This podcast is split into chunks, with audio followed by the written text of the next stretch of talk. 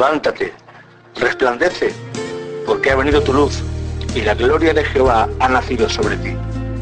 Este es el tiempo en que tenemos que levantarnos en el nombre de Jesús. Estás escuchando un nuevo mensaje de Creciendo en Cristo.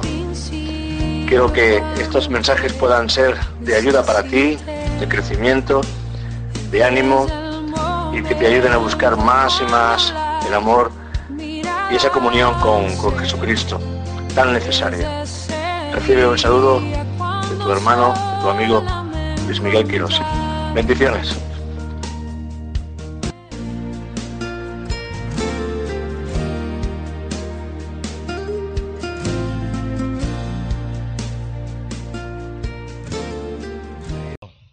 Zacarías 4 del 1 al 7. Zacarías 4 del 1 al 7.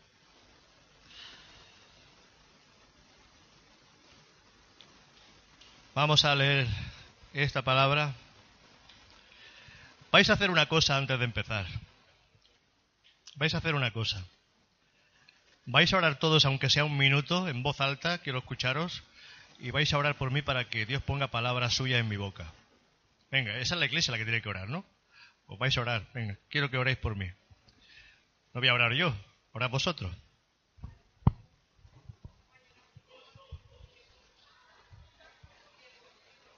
Todos, todos, todos.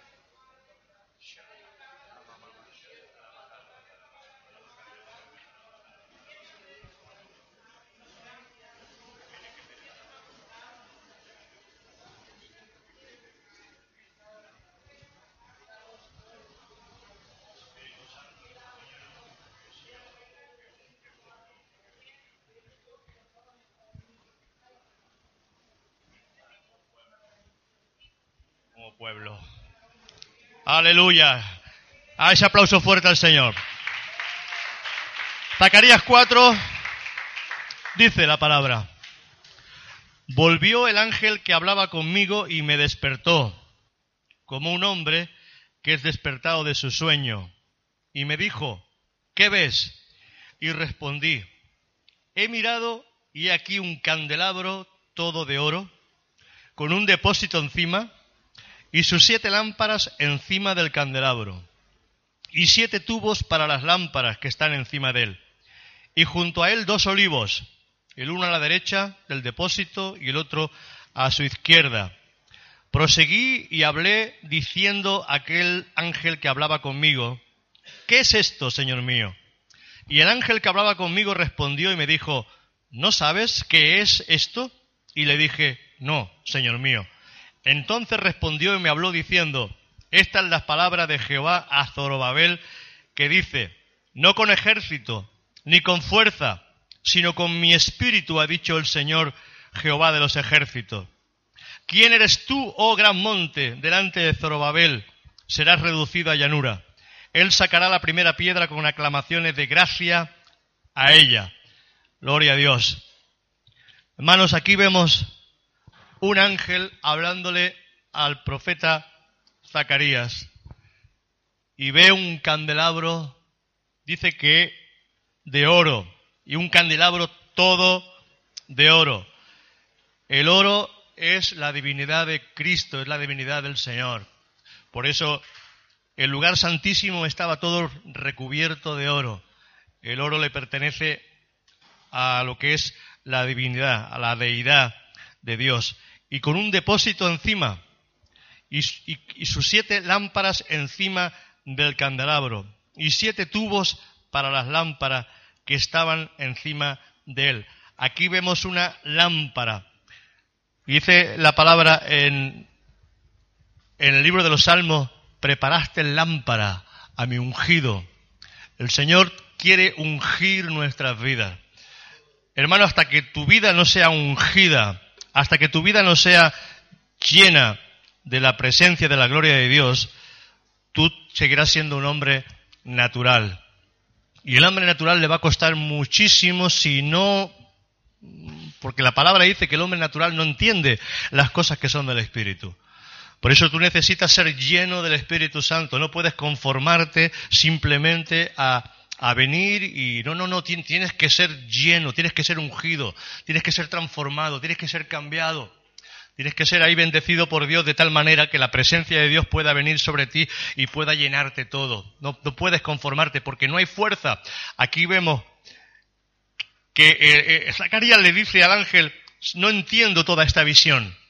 Y entonces el resultado de toda esta visión es que le dice, no es con espada, no es con ejército, sino con mi Santo Espíritu. Y muchas veces queremos hacer la guerra, queremos hacer nuestro, nuestro trabajo, queremos hacer nuestra vida cristiana ausentes del Espíritu Santo. Y no, no, no, no podemos eh, caminar sin, sin la llenura del Espíritu Santo porque el enemigo, el enemigo se ríe y se mofa como quiere de nosotros.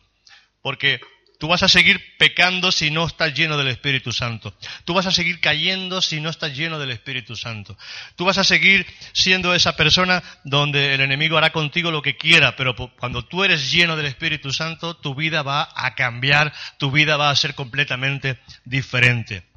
Vemos a un hombre que amaba a Jesús de una manera tremenda, y ese hombre era el apóstol Pedro. Y lo vemos como él le dice a Jesús, Señor, que tú vas a ir a la cruz. Mi vida daré por ti. Daré mi vida por ti, si hace falta. Pero eso fue un arrebato y, entonces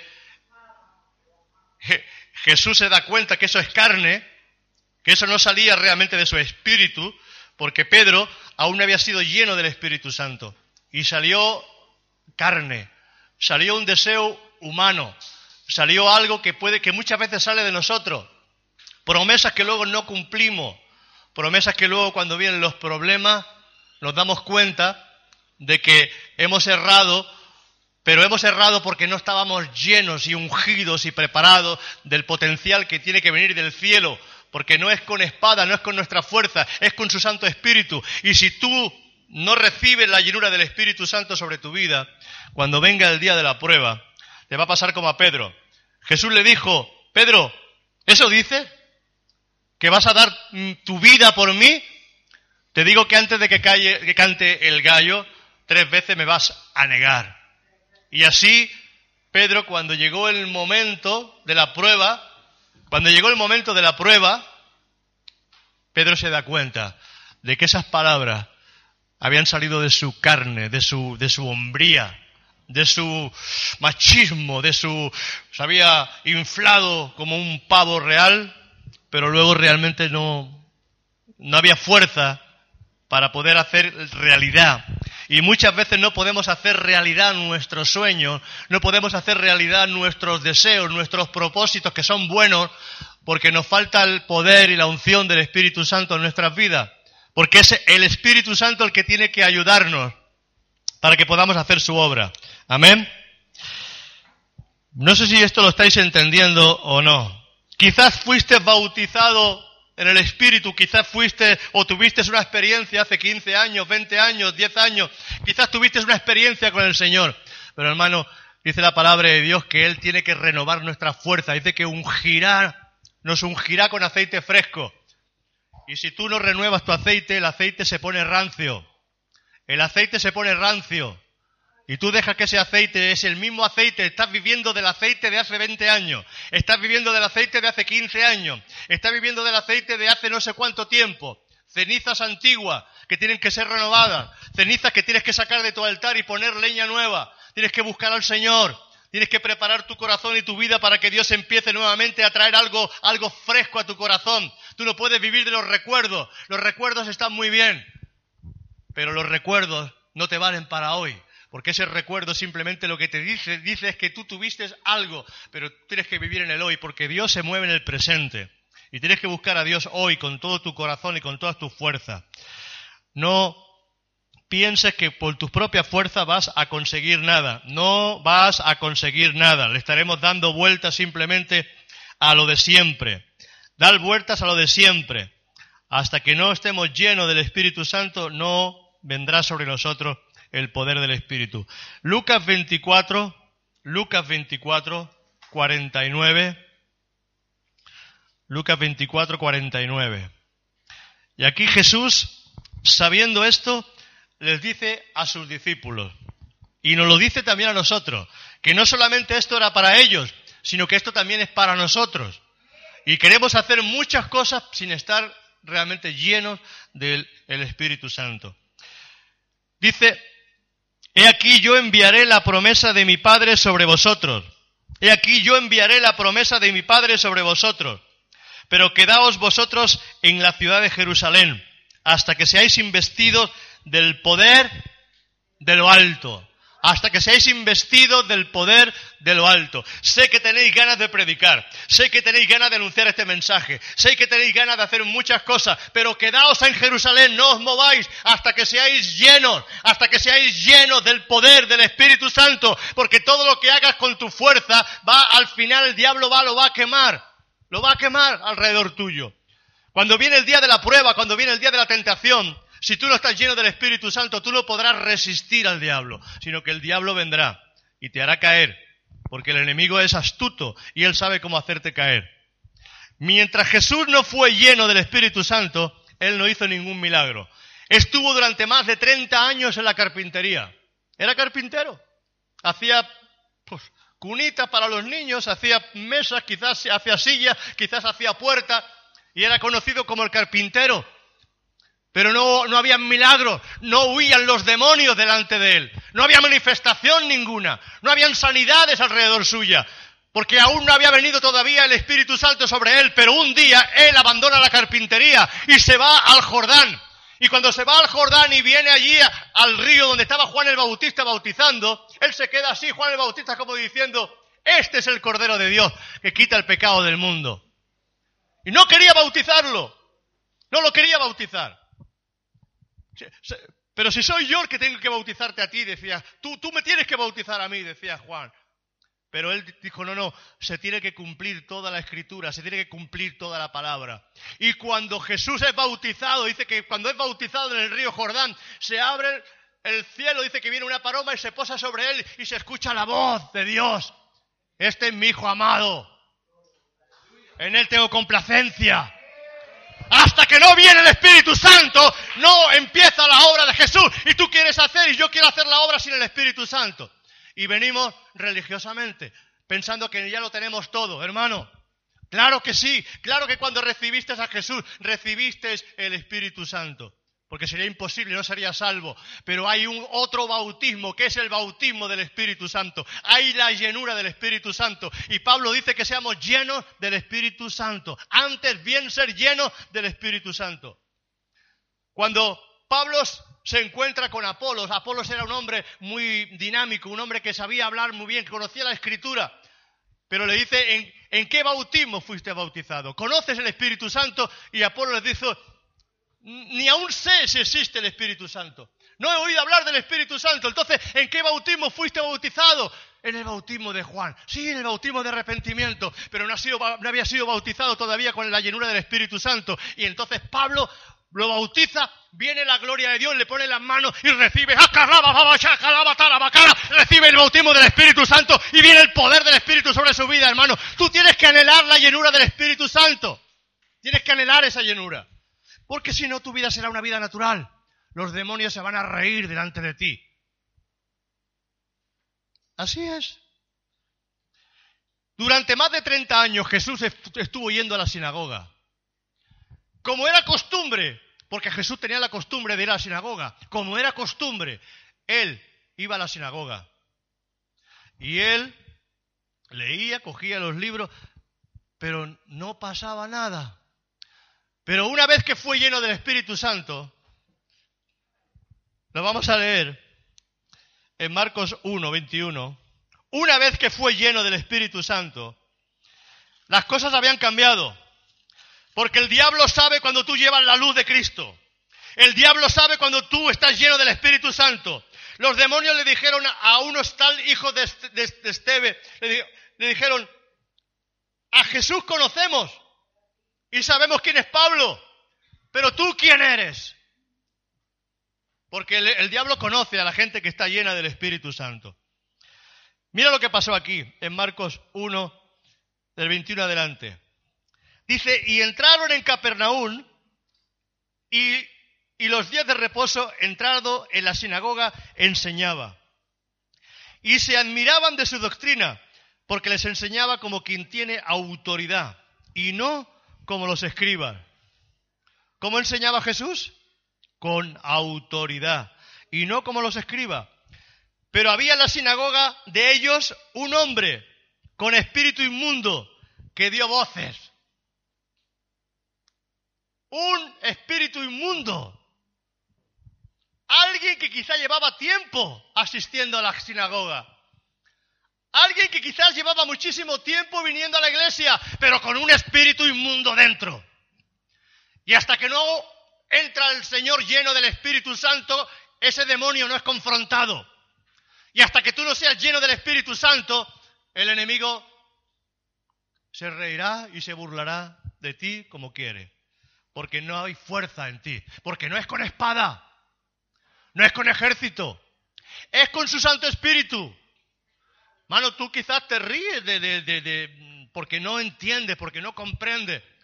Pero las lenguas, las lenguas, aunque tú creas que, que, son algo que, no, que, no tiene importancia, pero las lenguas es un don poderoso de Dios, es poderoso de Dios, porque nuestras armas no son carnales, dice la palabra, sino poderosas en Dios para destruir las fortalezas del diablo, para destruir todo lo que el enemigo pone por delante.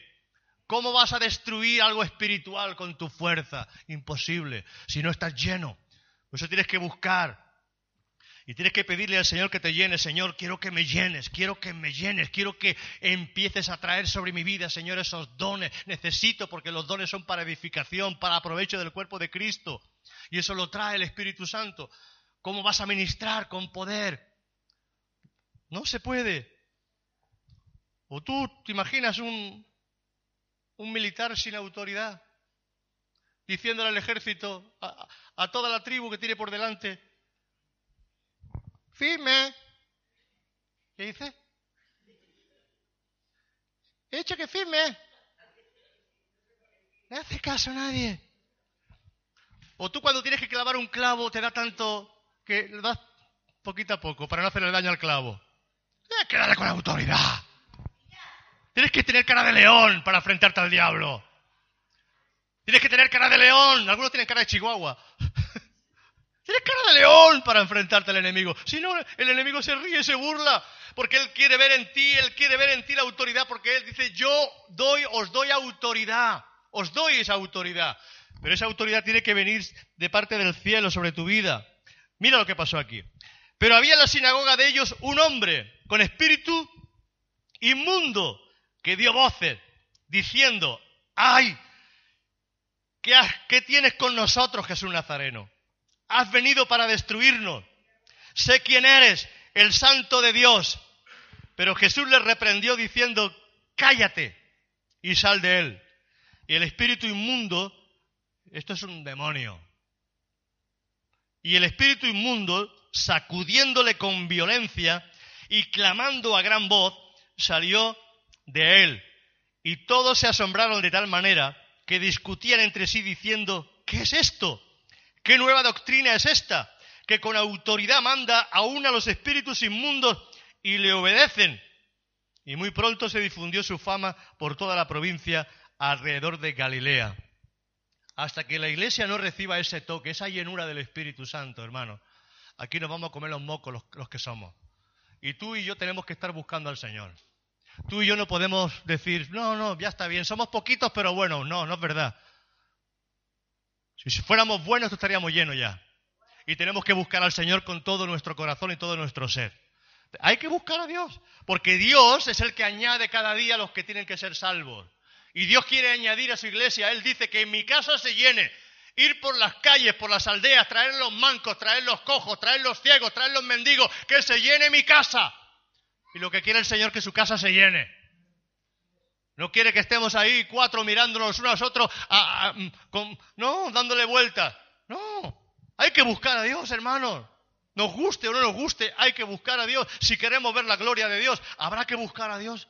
Si tú quieres algo de parte de Dios, habrá que buscar a Dios, habrá que ser lleno del Espíritu Santo. Tendríamos que estar llenos del Espíritu Santo, porque si no el Señor, el Señor no se va a manifestar. Yo quiero ver la gloria de Dios en este lugar y la vamos a ver. ¿Me va a costar? Nos va a costar. Nos va a costar. Porque venimos, venimos del sistema todavía religioso, del sistema católico todavía, y, todavía nos cuesta esto. Pero tú tienes que bailar ahí, tienes que empezar a, dar, a darle gloria al Señor.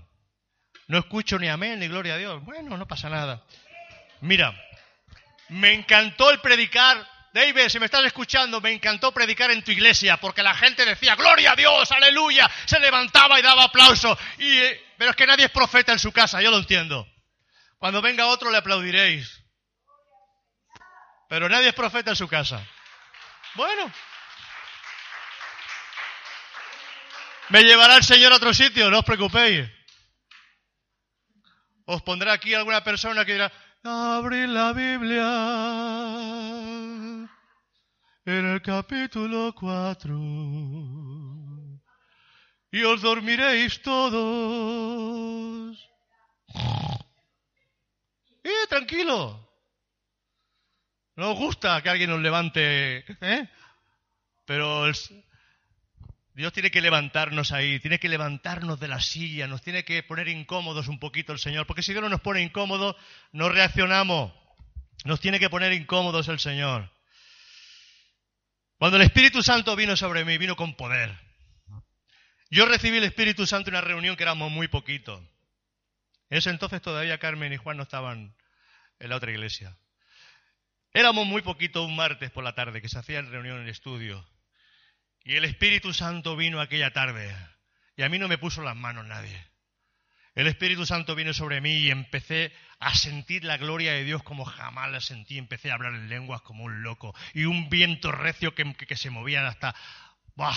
Era tremendo la gloria de Dios que cayó esa tarde.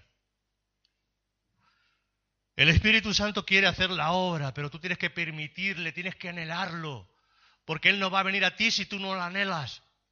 Él no va a venir a ti si tú no lo, lo amas, si tú no lo buscas, si tú no lo deseas, si tú te conformas, ya yo no quiero lío, yo ya me encuentro bien, yo ya, ya como estoy, ya estoy bien. Hermano, perfecto, no vas a tener más, pero tampoco le pidas al Señor, Señor, úsame, porque Él va a usar a la gente llena del Espíritu Santo.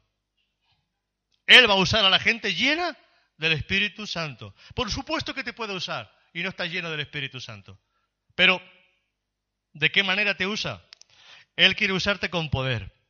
Él quiere usarte para que hagas marcas sobre la gente. Mira, segundo de Reyes 8. Segundo de Reyes capítulo 8. Vamos a ver otro hombre que necesitó también. Y este, este anhelaba, este porque aquí habla de, aquí habla de, Eliseo y habla de Elías. Y Eliseo tenía que ser ya tomado porque el Espíritu Santo, Dios, lo iba a coger y se lo iba a llevar. Pero Eliseo dijo, yo quiero, yo quiero lo que tiene ese hombre. Yo quiero lo que tiene ese profeta. Yo quiero. Y, Elías le decía a Eliseo, vete, y el otro decía, vive Jehová y vive mi alma que no te dejaré. Donde vayas tú, voy contigo.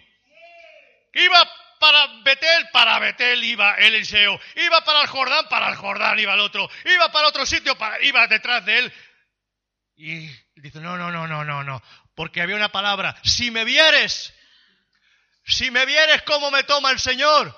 Porque gran cosa has pedido, porque sabe lo que le pidió Eliseo una doble unción, una doble porción de lo que tenía Elías. Le pidió el doble. Ese no se conformaba simplemente con lo que tenía Elías, no lo quería más todavía. Tenía hambre del Espíritu Santo. No era como tú ni como yo que nos conformamos, no. Él quería más del Señor. Y le dijo, le dijo Elías, gran cosa has pedido. Si me vieres cuando fuere arrebatado y fuere llevado al cielo, la gloria de Dios caerá sobre ti. Y Eliseo Eliseo no quería separarse de Elías. Ella estaba mirándolo, tenía que estar observándolo, tenía que estar observándolo porque se lo iban a llevar en cualquier momento, tenía que estar atento, atento, porque él sabía que eh, eh, esa atención, esa, de, la atención que él tenía hacia, hacia el profeta, dependía la unción que iba a recibir. Hermano, tremendo. Pero ese hombre era un sabueso de la unción de Dios. Mira lo que dice aquí. Mira lo que dice aquí. ¡Wow! Me voy a comprar la cinta, es buena. Para escucharla luego. 8, 15 en adelante.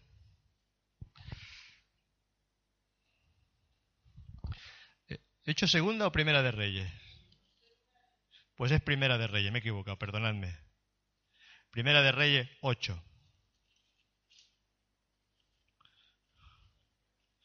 Oh, espera, espera, no, está mal, no, no, es, segunda de Reyes, pero está mal puesto.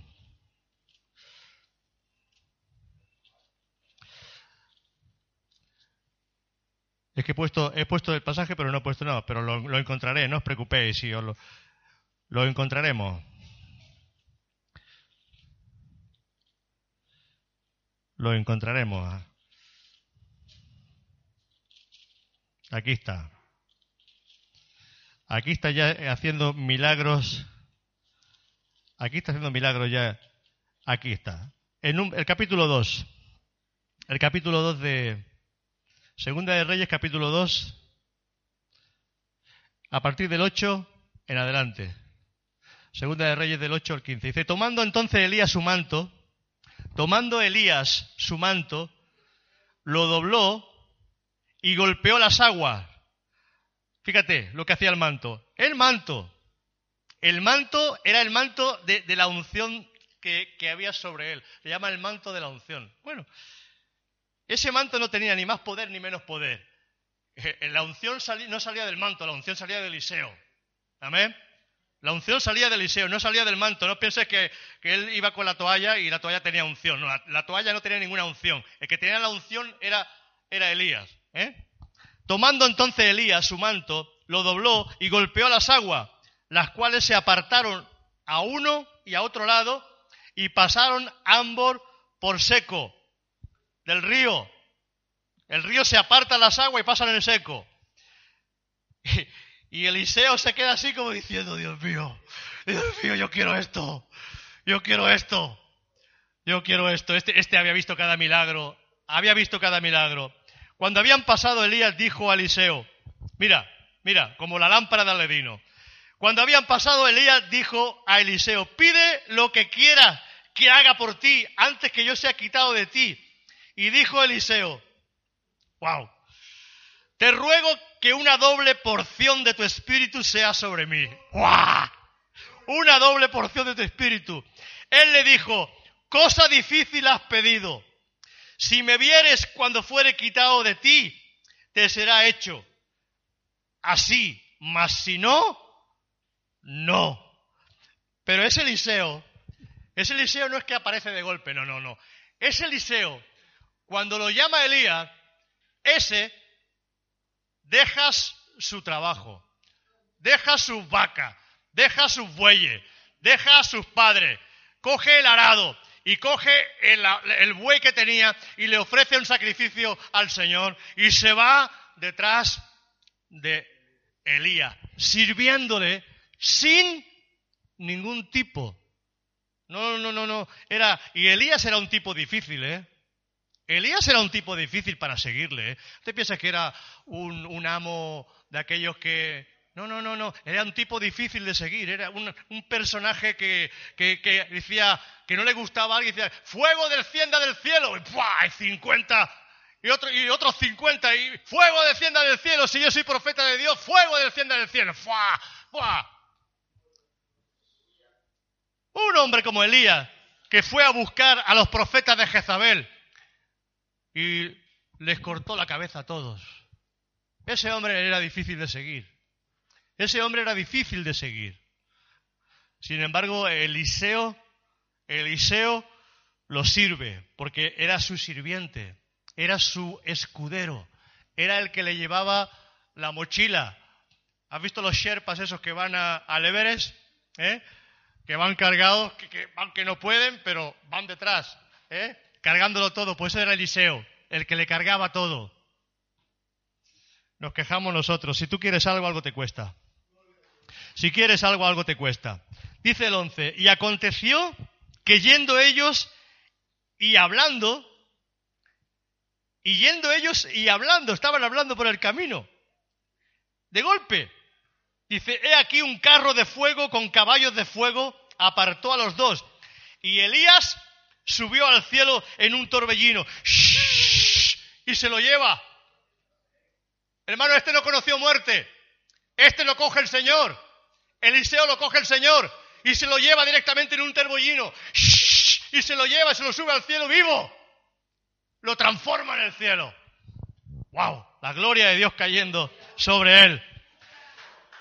Y hablando ellos y hablando, hay aquí un carro de fuego con caballos de fuego apartó a los dos y Elías subió en el cielo en un torbellino y viéndolo Eliseo clamaba, Padre mío, Padre mío, carro de Israel y su gente de a caballo y nunca más le vio y tomando sus vestidos los rompió en dos partes. ¡Wow! Dice el 13, alzó luego el manto de Elías que se le había caído y se paró a la orilla del Jordán. ¡Ay!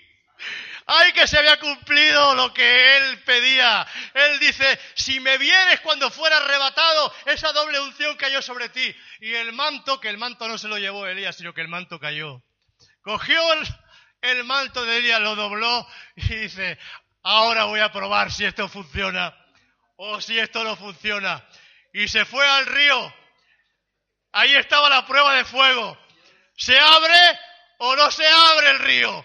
¿Hay unción o no hay unción de Dios? ¿Hay gloria o no hay gloria de Dios?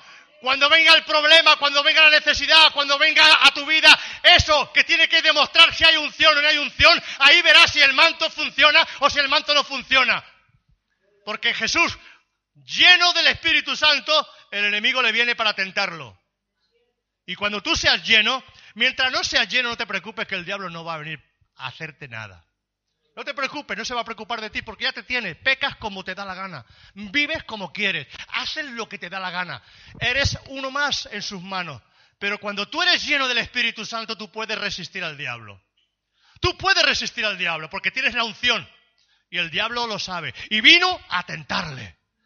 Y cuando tú eres tentado, por eso dice la palabra, cuando estéis en diversas pruebas, gozaos, porque es que estás lleno del Espíritu Santo, porque Dios te va a dar la salida. Si estás lleno, pero si no estás lleno, el enemigo podrá contigo, hermano. Mira, mira, mira, mira, se pone en el río con el manto.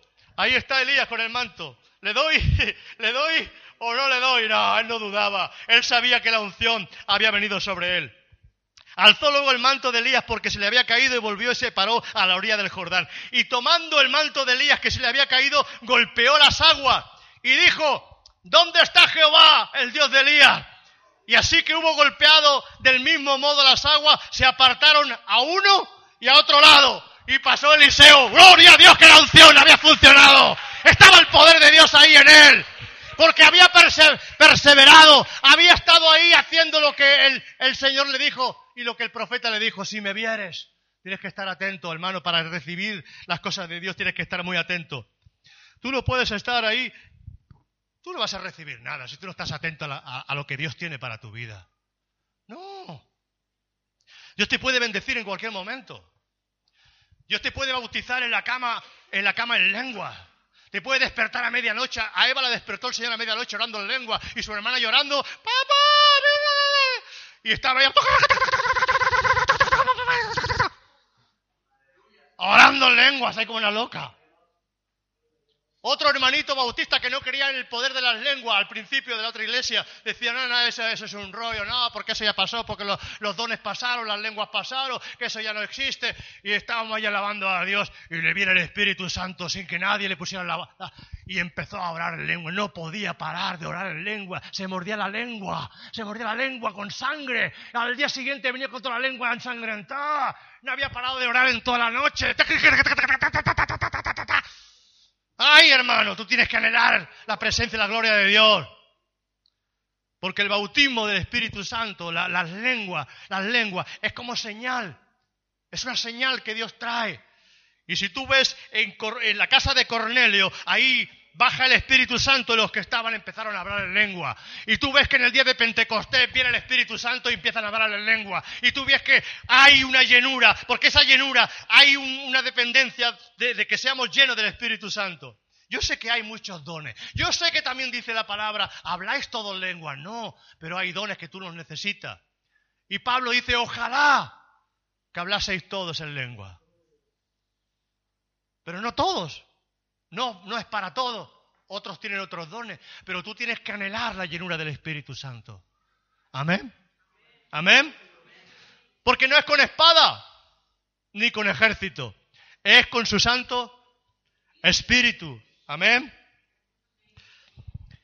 Y viéndole, mira el 15, y viéndole los hijos de los profetas que estaban en Jericó, al otro lado dijeron, el espíritu de Elías reposó sobre Eliseo. Y vinieron a recibirle y se postraron delante de él.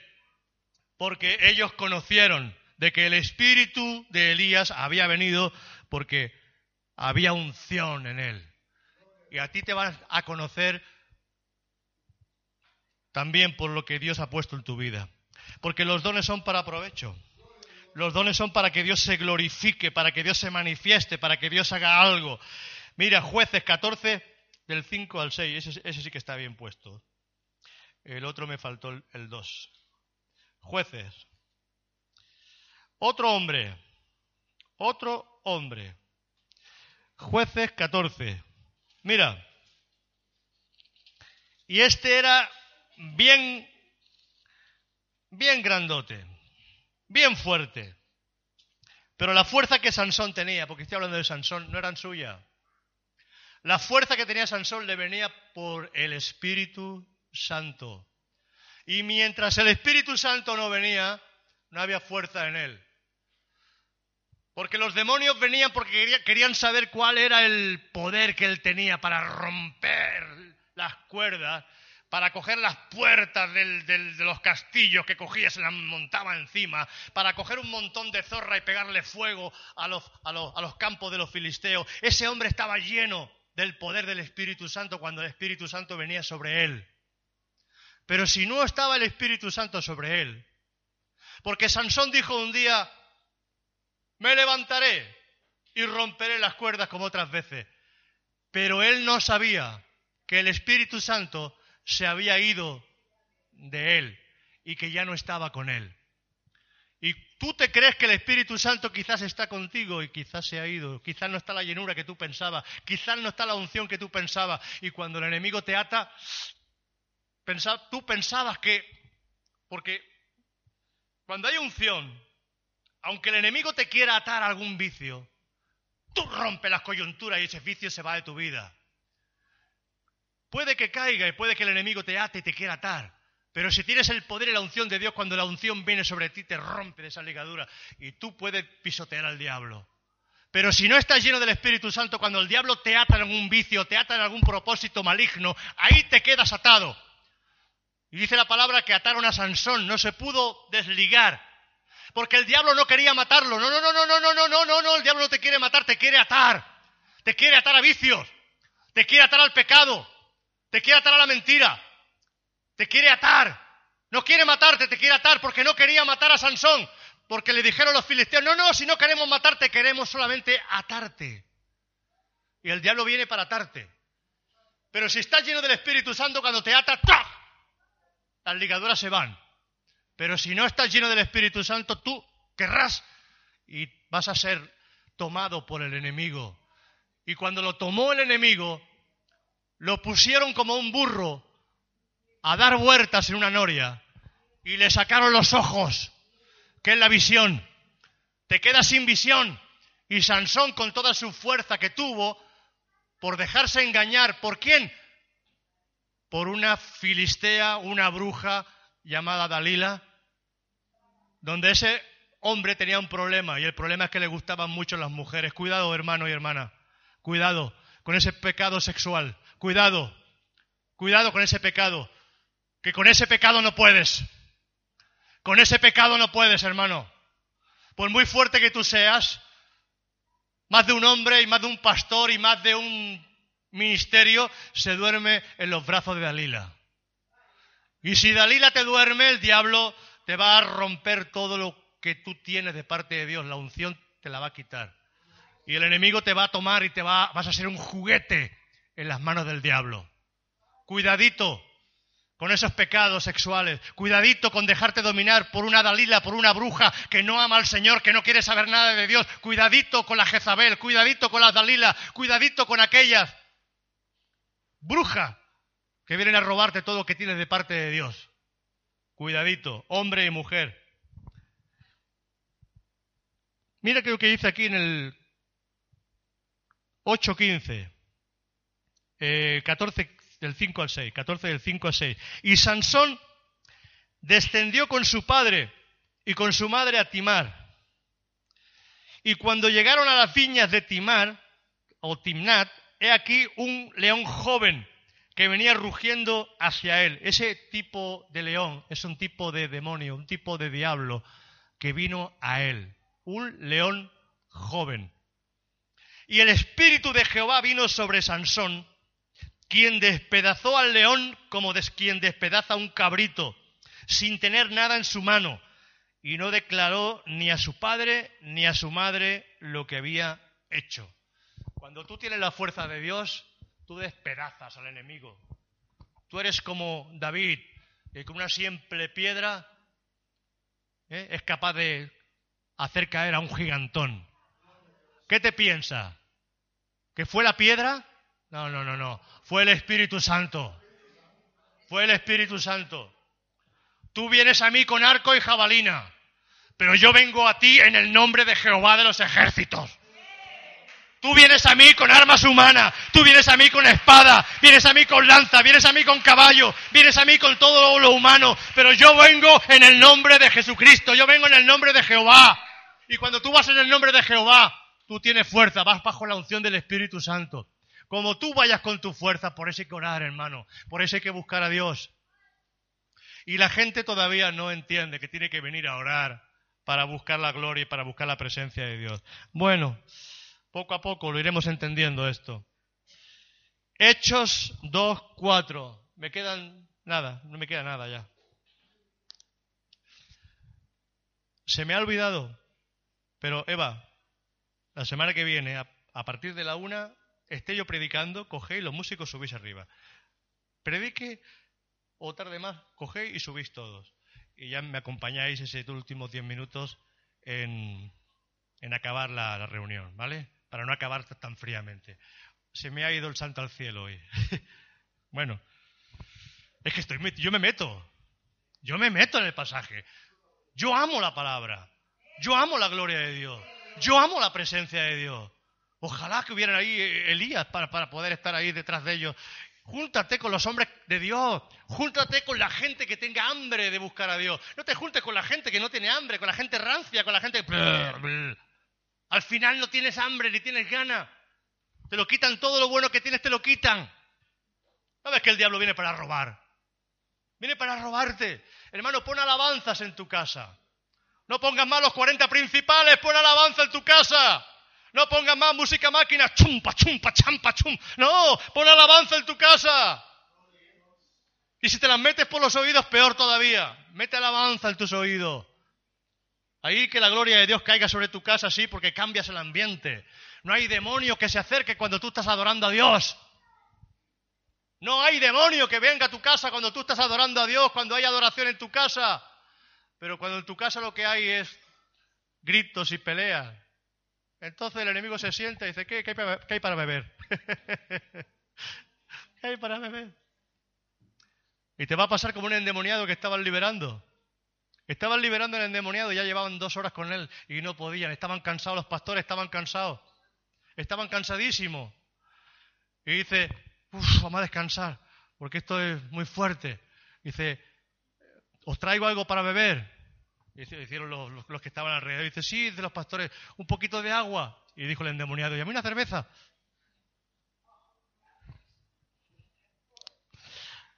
Hasta el endemoniado pedía cerveza. Hechos 2.4, mira, Hechos 2.4, acabo, ¿vale? Me quedan dos o tres minutos puntuales. Hechos 2.4. Me queda poquito, poquito, poquito, pero esto quiero dejarlo bien claro aquí ya. Para que entendamos esto. Mirad. Hechos 2.4.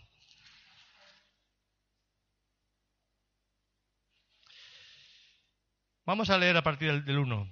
Dice, cuando llegó el día de Pentecostés, aquí estaban esperando la promesa. Hemos leído, quedaos en Jerusalén hasta que venga sobre vosotros la promesa del Espíritu Santo. Amén. Y estaban esperando.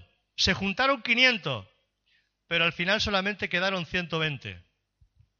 Muchos se fueron retirando, poco a poco se fueron, se fueron, ah, esto no, esto aquí no pasa nada, un día, dos días, tres días, cuatro días, cinco días, seis días, siete días, y la gente se fue retirando, hasta que perseveraron 120. Y en el día de Pentecostés estaban todos unánimes, ¿cómo estaban? Unánimes juntos. Y de repente vino del cielo un estruendo, un estruendo como de viento recio que soplaba, el cual llenó toda la casa donde estaban sentados. Esto se notó, esto fue auténtico, esto fue real. Y se les aparecieron lenguas repartidas como de fuego asentándose sobre cada uno de ellos. Lenguas como de fuego, asentándose sobre cada uno de ellos. Y fueron todos llenos del Espíritu Santo y comenzaron a hablar en otras lenguas según el Espíritu les daba que hablasen.